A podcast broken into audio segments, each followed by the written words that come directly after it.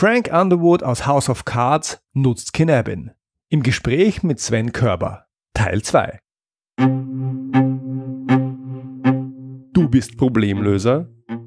Du willst einer werden? Dann bist du hier genau richtig. Ich bin Georg Jocham. Willkommen zu meinem Podcast Abenteuer Problemlösen.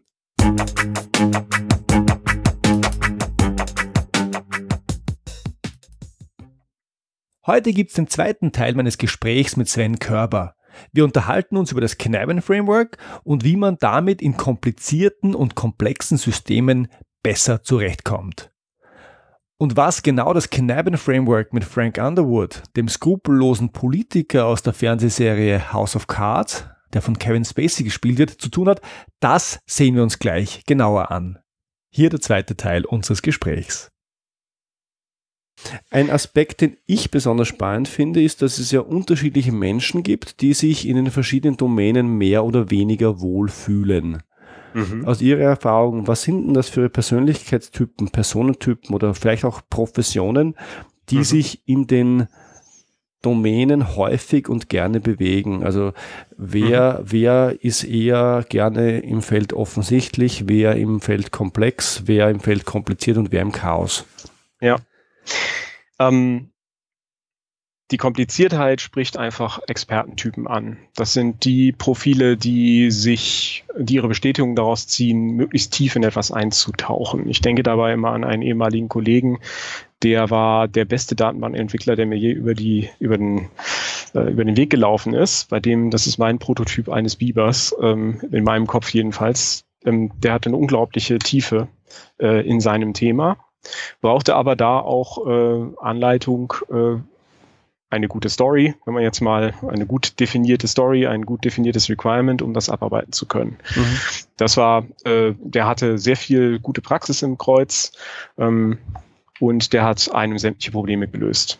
Ja, das ist also also Kompliziertheit, Experten ähm, außer gerne aus IT, aber das ist überhaupt nicht äh, auf einen auf einen Beruf festgelegt. Ich glaube, es gibt auch sehr gute Anwälte, die da extrem in die Tiefe gehen können, mhm. genauso wie auch gute Köche. Und, ähm, und, und, gute Techniker. Also ich kenne auch viele, viele Techniker, die noch aus dem Studium, die, äh, die funktionieren nur in dieser Expertenwelt. Also ja. ich glaube, das ist äh, äh, Experten und Kompl äh, Kompliziertheit, ich glaube, die haben sich gefunden. Wie schaut es denn aus ja. mit offensichtlich? Wer lebt denn gerne in einer offensichtlichen Welt?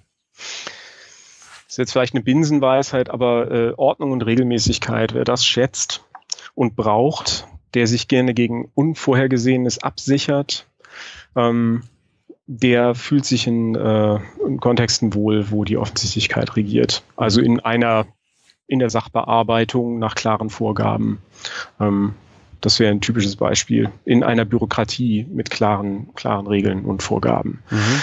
Ähm, die die Komplexität ähm, Sie haben mal ein Interview mit einem äh, Impro-Comedy-Menschen äh, gemacht. Ja, da war äh, das. das war, das war, das war wirklich lustig. Also Sie können auch gerne weiter solche loseren Formate mal anbieten. Das fand ich sehr unterhaltsam. Aber das ist genau genau die Art von Offenheit, äh, die ein Impro-Comedy-Mensch äh, mitbringt, ähm, aufzunehmen, was im Moment gerade anliegt und nicht, was der Plan für ein zukünftiges Ziel ist.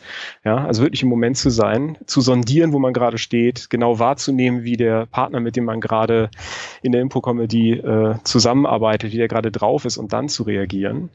Das ist genau diese entstehende Praxis, die mit, die damit gemeint ist. Mhm. Ja.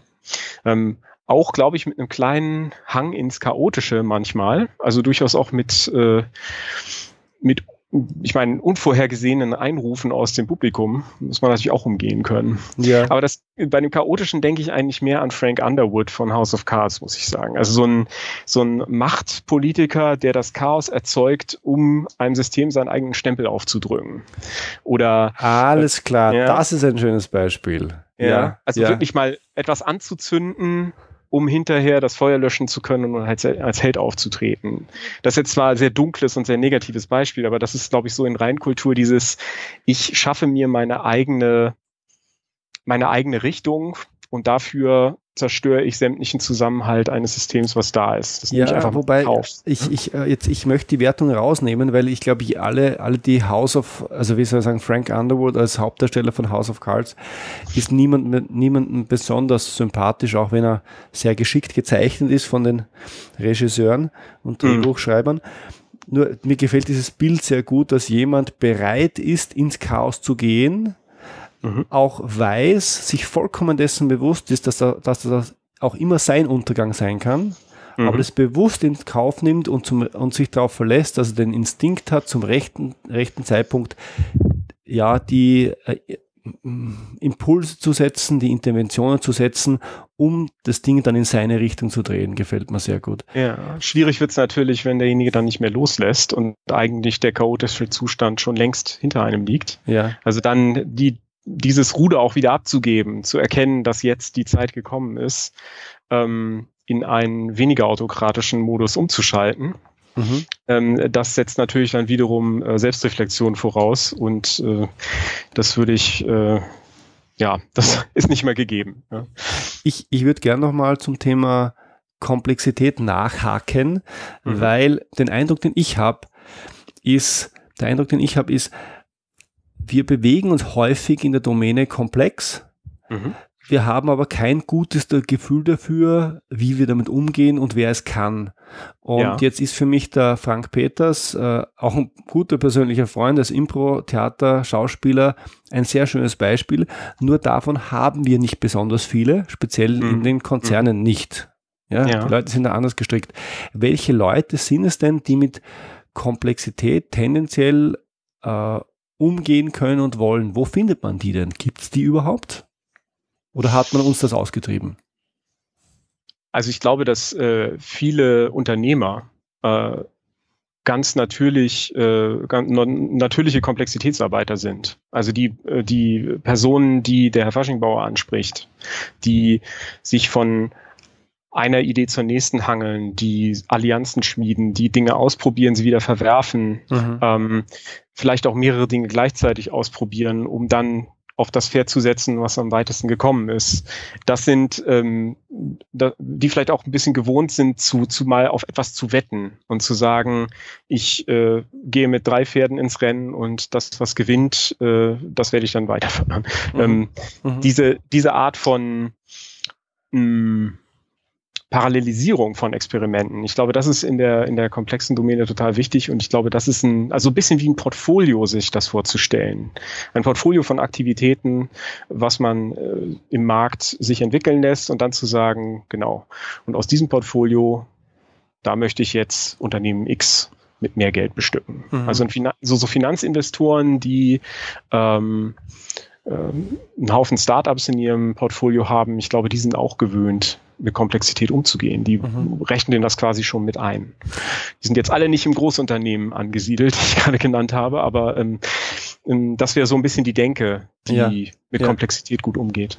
Und ich denke auch der klassische Unternehmer passt da ganz gut rein, weil auch das, der macht das ja. Der spielt mhm. es eher, der probiert ein bisschen mehr aus der hat nicht den Druck ähm, eines Aufsichtsrats, einer, äh, ja, einer Hauptversammlung, alles erklären zu müssen, was er tut. Mhm. Der hat eine gewisse Freiheit mhm. und der probiert im Zweifel auch mal aus, um zu sehen, wie sich entwickelt und verstärkt, äh, was funktioniert und dämpft, was nicht funktioniert und mhm. ist niemandem Rechenschaft schuldig. Also ich glaube, der, der klassische Unternehmer ist in unserer Gesellschaft wahrscheinlich am ehesten derjenige, der es gewohnt ist, mit Komplexität umzugehen. Mir gefällt das Bild sehr, sehr gut. Ich glaub, mm, mm. Ja, das ist für mich stimmig. Wir haben schon jetzt gesprochen ein bisschen, äh, also wir haben es nicht ausgeführt im Detail, aber wir haben schon gesagt, äh, offensichtlich ist mehr der, der, der Prozesstyp oder der Sicherheitstyp. Mhm. Wir haben gesagt, Komplexität ist der Experte, also Analyse, Planen, dann Umsetzen und dann ist das Problem auch gelöst. Und äh, in äh, komplexen Situationen, äh, in, äh, in der komplexen Domäne ist es was anderes. Es ist, es ist schnell Dinge testen, und zwar Dinge so testen, dass ich nicht tot bin, wenn es nicht funktioniert. Also, äh, mhm. also überlebbare Fehler erlauben ja. quasi im System. Mich würde interessieren, was äh, passiert denn, wenn ich in einer Domäne bin und mit den Werkzeugen einer anderen Domäne arbeite? Und das, mhm. was mir am ersten einfiele, und das sehe ich in vielen Konzernen, nämlich es ist schon kompliziert, ich äh, möchte aber noch einen Prozess drumherum bauen. Und das mhm. andere, es ist komplex, ähm, ich weiß aber gar nicht, was das ist und deswegen äh, gehe ich mit meinem Expertenzugang drauf los. Was hm. passiert denn, mhm. wenn ich das tue? Die beiden Beispiele. Ja. Also wenn Sie sozusagen die Experten abschaffen, dadurch, dass Sie äh, alles durch Best Practice regeln wollen, dann wird Ihr System starr. Das heißt, Sie können mit Ausnahmesituationen nicht mehr so gut umgehen. Ähm, Beispiel jetzt wäre zum Beispiel ähm, die, wenn sich vorstellt, dass äh, Piloten nur noch mit Autopilot unterwegs sind ähm, und ihnen quasi ausgetrieben wird, äh, die Sonderfälle tatsächlich auch schon mal erlebt zu haben und dann auch wirklich aktiv einge eingreifen mussten, dann äh, wird ihnen quasi ausgetrieben, ähm, die Erfahrung auf die Straße zu bringen. Ja, also wenn alles ersatz, ersetzt wird durch Checklisten und Automatisierung, dann äh, wird es nicht sicherer, sondern unsicherer. Und das ist halt das chaotische, das Potenzial, dass es dann chaotisch wird, also dass es dann einen Unfall gibt. Mhm. Die gleichen Dinge passieren, wenn man einem einem Unternehmen die Experten wegrationalisiert, weil die vielleicht zu teuer sind oder sie ersetzt durch Prozessschritte. Das ist aber ein relativ alter Trend, glaube ich, das zu tun. Ich mhm. äh, hoffe, dass es nicht mehr so häufig ist, aber die, da, dagegen wehrt sich auch Snowden immer wieder. Das ist so ein bisschen Feindbild, was er hat. Die mhm.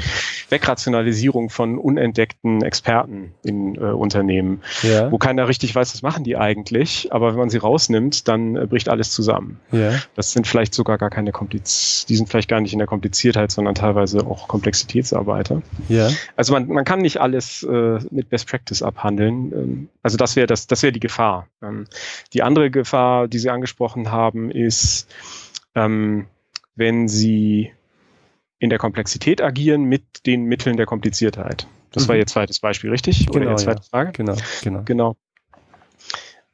Da werden Sie, also ein typisches Beispiel dafür wäre, Sie machen Voraussagen darüber, wie Ihr Unternehmen in einem Jahr dastehen wird. Also die typischen Forecasts. Ja. ja. Äh, da wird häufig Theater gespielt, denn die Teilnehmer wissen sehr genau, dass sie eigentlich nur eine Wette abschließen, werden aber trotzdem auf Abweichungen ihrer Vorhersagen verhaftet. Das heißt, alle spielen mit, simulieren im Grunde, dass sie äh, an, ihren, ihren, an ihren Forecast glauben, äh, analysieren unglaublich, äh, setzen große Experten ran, bezahlen Berater, dass es auch wirklich möglichst präzise geschätzt ist.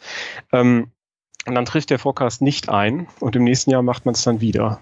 Ähm, Im Grunde wäre da die, das Eingeständnis, nicht vorhersagen zu können, weil sich die Umwelt zu schnell verändert, würde bedeuten, wir schaffen die Vorhersage ab, weil sie Zeitverschwendung ist. Die Frage ist, was misst man dann? Ähm, man sollte nicht so sehr das Ziel in den Vordergrund stellen, sondern die Richtung. Man müsste kürz, kürzerfristig messen und dafür sicherstellen, dass zu jedem Zeitpunkt klar ist, dass der Kompass in die richtige Richtung zeigt. Mhm. Ähm, dass man sozusagen das Terrain genau sieht, was direkt vor einem liegt. Das nennt der Snowden, das kann ich leider nicht gut ins Deutsche übersetzen, ähm, the evolutionary potential of the present. Also zu erkennen, was kann ich aus dem Jetzt gerade entwickeln.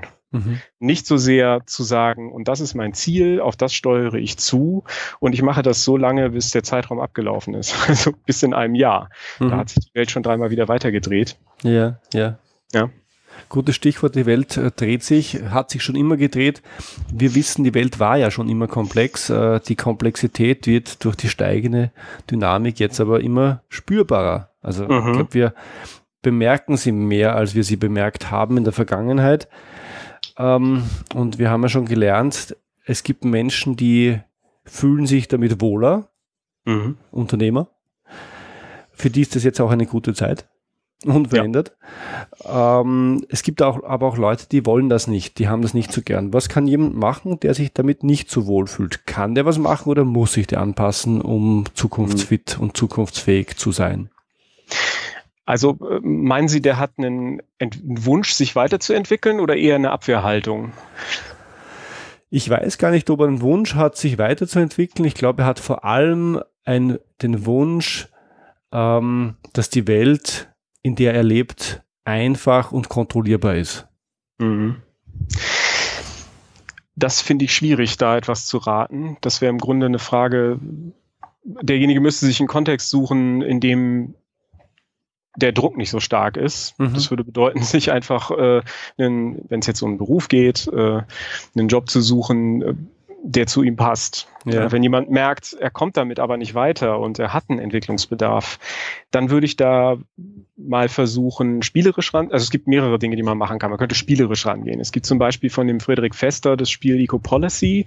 Ich weiß nicht, ob Sie das kennen. Das ist im äh, Fester äh, von dem äh, von Friedrich Fester. Es ist im Malik Verlag ähm, mittlerweile untergekommen. Das ist ein rundenbasiertes Strategiespiel, was irgendwann in den 80ern erfunden wurde, um äh, Kybernetik zu lernen. Also wie verschiedene, also es ist die Simulation eines Landes ähm, und man kann halt rundenbasiert, äh, man würfelt quasi und äh, es gibt ein Land, was sich in bestimmte Richtung verändert. Man kann nach bestimmten Regeln dieses Land führen. Man merkt sehr schnell, dass das verdammt schwierig ist, weil alles aufeinander einzahlt. Mhm. Also diese, Verquick, diese Verquickung äh, wird da spontan äh, aus dem Bauch heraus erlebbar.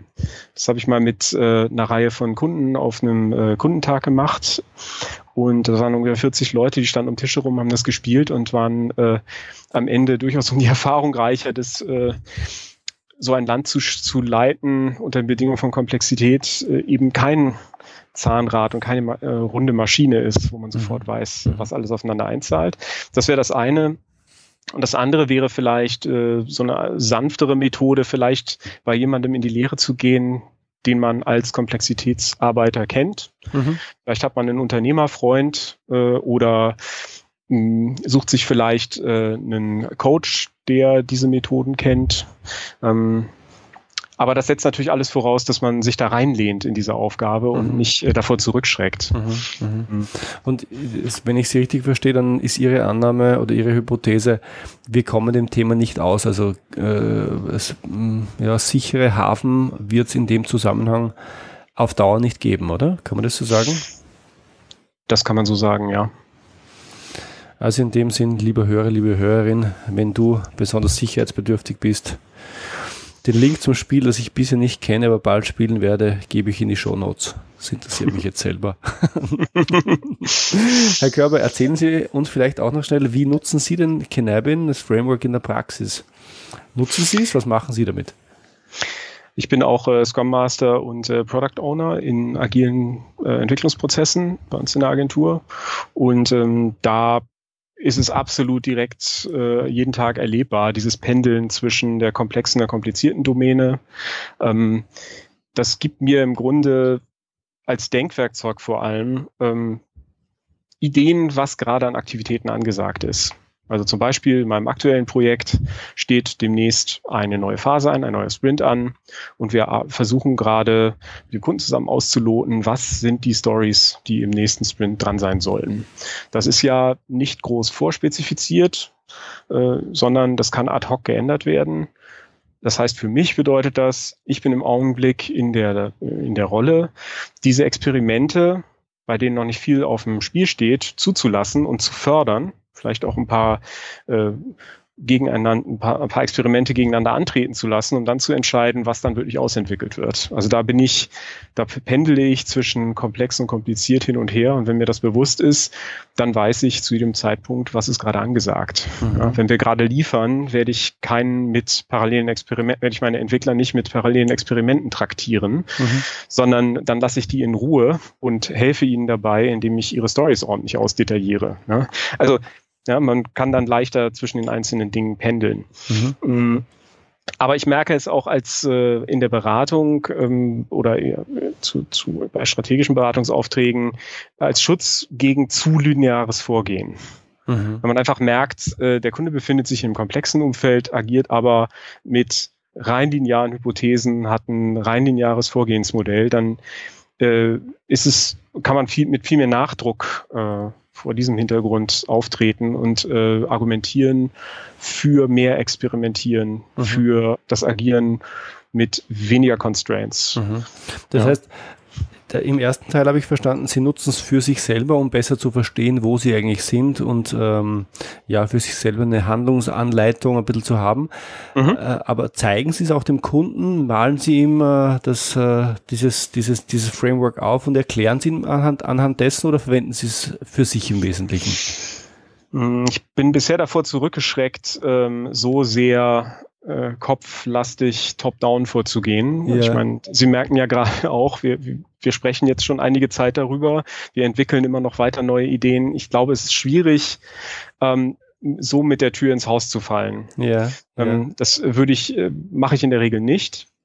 Es man kann auch über eine Methode einsteigen. Also man muss nicht direkt mit diesem, mit diesem Framework auftauchen, sondern man kann auch äh, sich eine Methode wählen, die ähm, sich diese Prinzipien zunutze macht und die vielleicht offenlegt, wie ein Team, meinetwegen in der Teamretrospektive, dass man einfach ein, ein Framework baut, in dem Geschichten erzählt werden, aus denen man dann wiederum sieht, ist es komplex, ist es gerade kompliziert, ja, ist es eher ja. chaotisch, ist es gerade offensichtlich. Ja, also so, so würde ich eher rangehen, eher indirekt an der Stelle. Ja, ich verstehe. Ich glaube auch, dass viele Menschen mit dem System oder mit dem Framework ein bisschen fremdeln würden, wenn sie es an den Kopf geschmissen bekommen.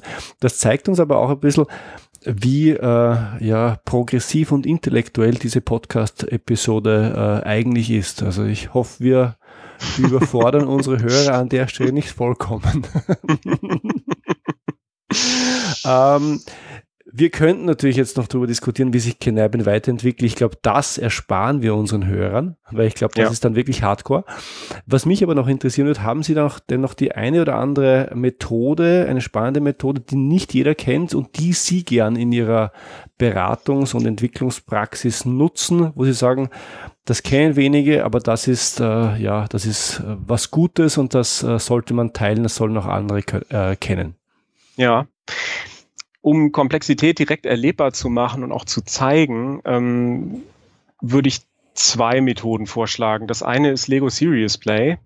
Das ist eine ähm, Methode, die wirklich mit Lego-Steinen funktioniert, wo die Teilnehmer äh, Metaphern bauen, Geschichten erzählen und zum Beispiel ihre Teams auf einen Tisch aufstellen, bauen, dann darüber also diskutierbar machen, wie die für Beziehungen sind zwischen den einzelnen Personen in dem Team.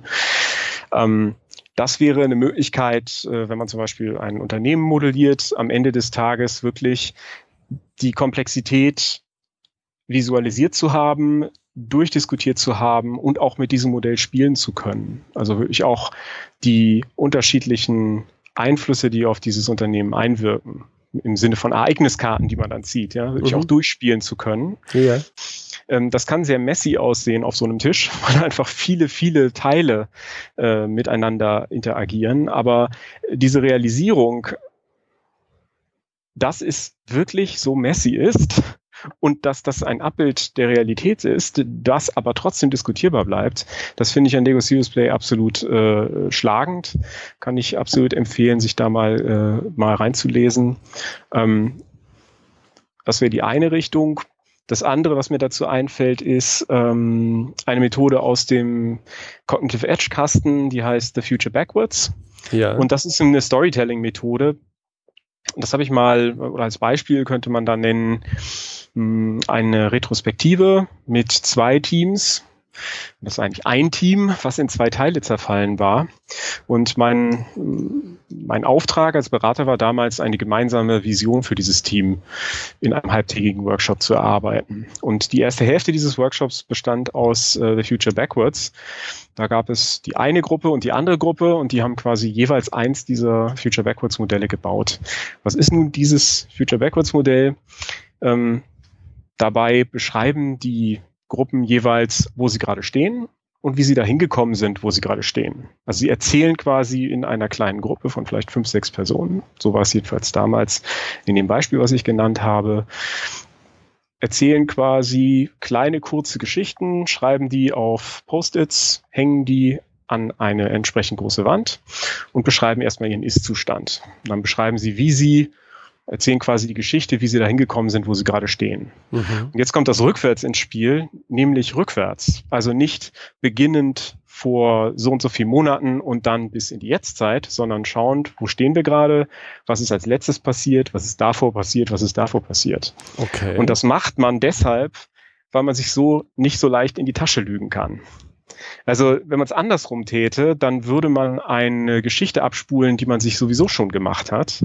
Wenn man das rückwärts macht, muss man viel genauer nachdenken und spult nicht so viel typische und äh, es kommen einfach nicht so viel Plattitüden.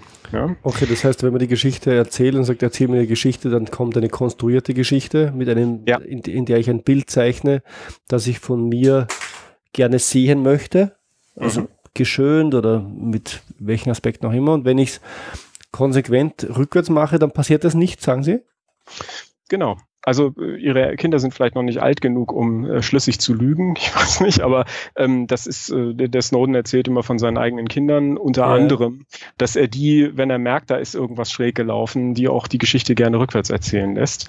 Ähm, denn dann kommt man sehr viel leichter ins Stolpern. Also es ist sehr viel schwieriger, rückwärts zu lügen als vorwärts.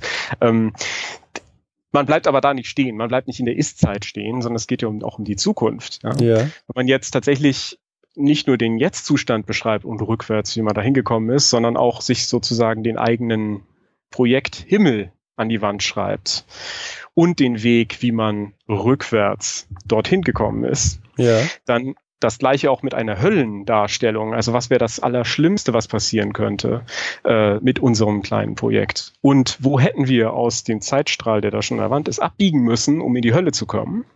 Dann haben sie hinterher mal so geschätzt, vielleicht 80, 90 Post-its an der Wand. Und jedes einzelne Post-it ist eine kleine Mikrogeschichte, die erzählt, wie das Team über sich selber denkt. Jetzt kommen wir wieder zum Sense-Making. Ja. Und für jede einzelne kleine Geschichte oder Turning Point, wie das da genannt, oder ja, Turning Point, wie das genannt wird, ähm, können Sie schauen, nachher auch im Vergleich zwischen den zwei Gruppen, die das parallel gemacht haben, erzählen die die gleichen Geschichten. Ähm, was sind Befürchtungen? Das wäre dann der Höllenpfad. Was sind Hoffnungen? Das wäre der Himmelspfad. Und, und das ist das Wichtigste, wie hätten wir erkennen können, dass wir gerade auf dem Weg in den Himmel oder in die Hölle sind? Mhm. Also wie stimuliert man quasi das Bewusstsein dafür, ob man gerade auf dem Weg in himmlische oder höllische Zustände ist. Ja. ja. wenn, Sie, wenn Sie das an der Wand haben, ist ein ziemlich dichtes Format und ist auch ziemlich anstrengend für die Teilnehmer, aber ähm, das kannte der Kunde damals definitiv noch nicht. Und das Ergebnis war, dass die beiden Gruppen, die eigentlich als mehr oder weniger unterschiedlich angesehen wurden, sehr viel Gemeinsamkeiten entwickelt haben. Ja. Und ähm, das war ein sehr schöner äh, Prozess, der sich da ergeben hat. Ähm, und die Vision, die sie später erarbeitet haben, ist tatsächlich sehr gut zusammengelaufen.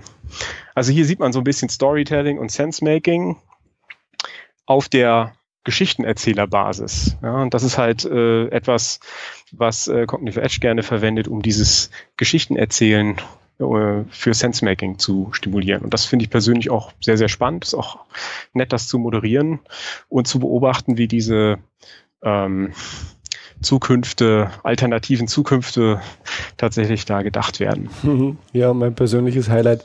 Ich weiß jetzt genau, was ich mit meinen Kindern mache, wenn sie in das Alter kommen, wo sie ein bisschen gekonnter, wie soll man sagen, schwindeln lernen. ja. Herr Körber, ich kann mir vorstellen, dass einige unserer Hörer diejenigen, die jetzt noch dabei sind und nicht komplett überfordert sind von den Dingen, die wir jetzt rausgehauen haben in dieser fast ganzen Stunde. Ich glaube, wir machen zwei Episoden draus.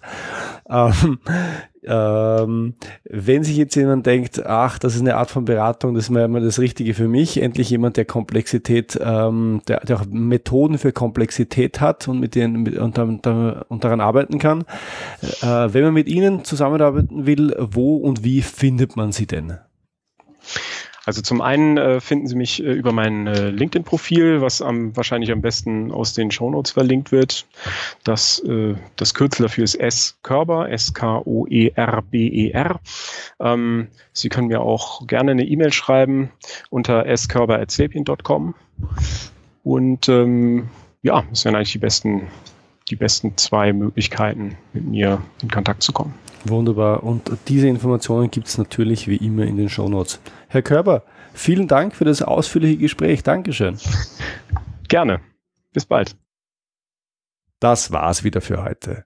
Alle Infos zu dieser Episode gibt's wie immer in den Show Notes und die findest du im Internet unter georgjocham.com slash podcast. Ich freue mich sehr, wenn du beim nächsten Mal wieder dabei bist. Wenn du Fragen an mich hast, dann schick mir einfach eine Mail an info@georgjocham.com. Wenn dir diese Episode gefallen hat, dann freue ich mich sehr über eine ehrliche Bewertung auf iTunes. Auch das geht ganz schnell und leicht. Einfach auf deinem iPhone in der Podcast-App diesen Podcast, also Abenteuer Problemlösen suchen, dann auf den Button Rezensionen und dann auf Bewerten klicken. Jetzt oben die Anzahl der Sterne markieren. Ich freue mich über möglichst viele davon. Einen kurzen Text schreiben und dann, ganz wichtig, auf den Button Senden klicken. Das Ganze dauert keine Minute und hilft mir sehr. Vielen Dank und bis zum nächsten Mal. Dein Georg Jocham.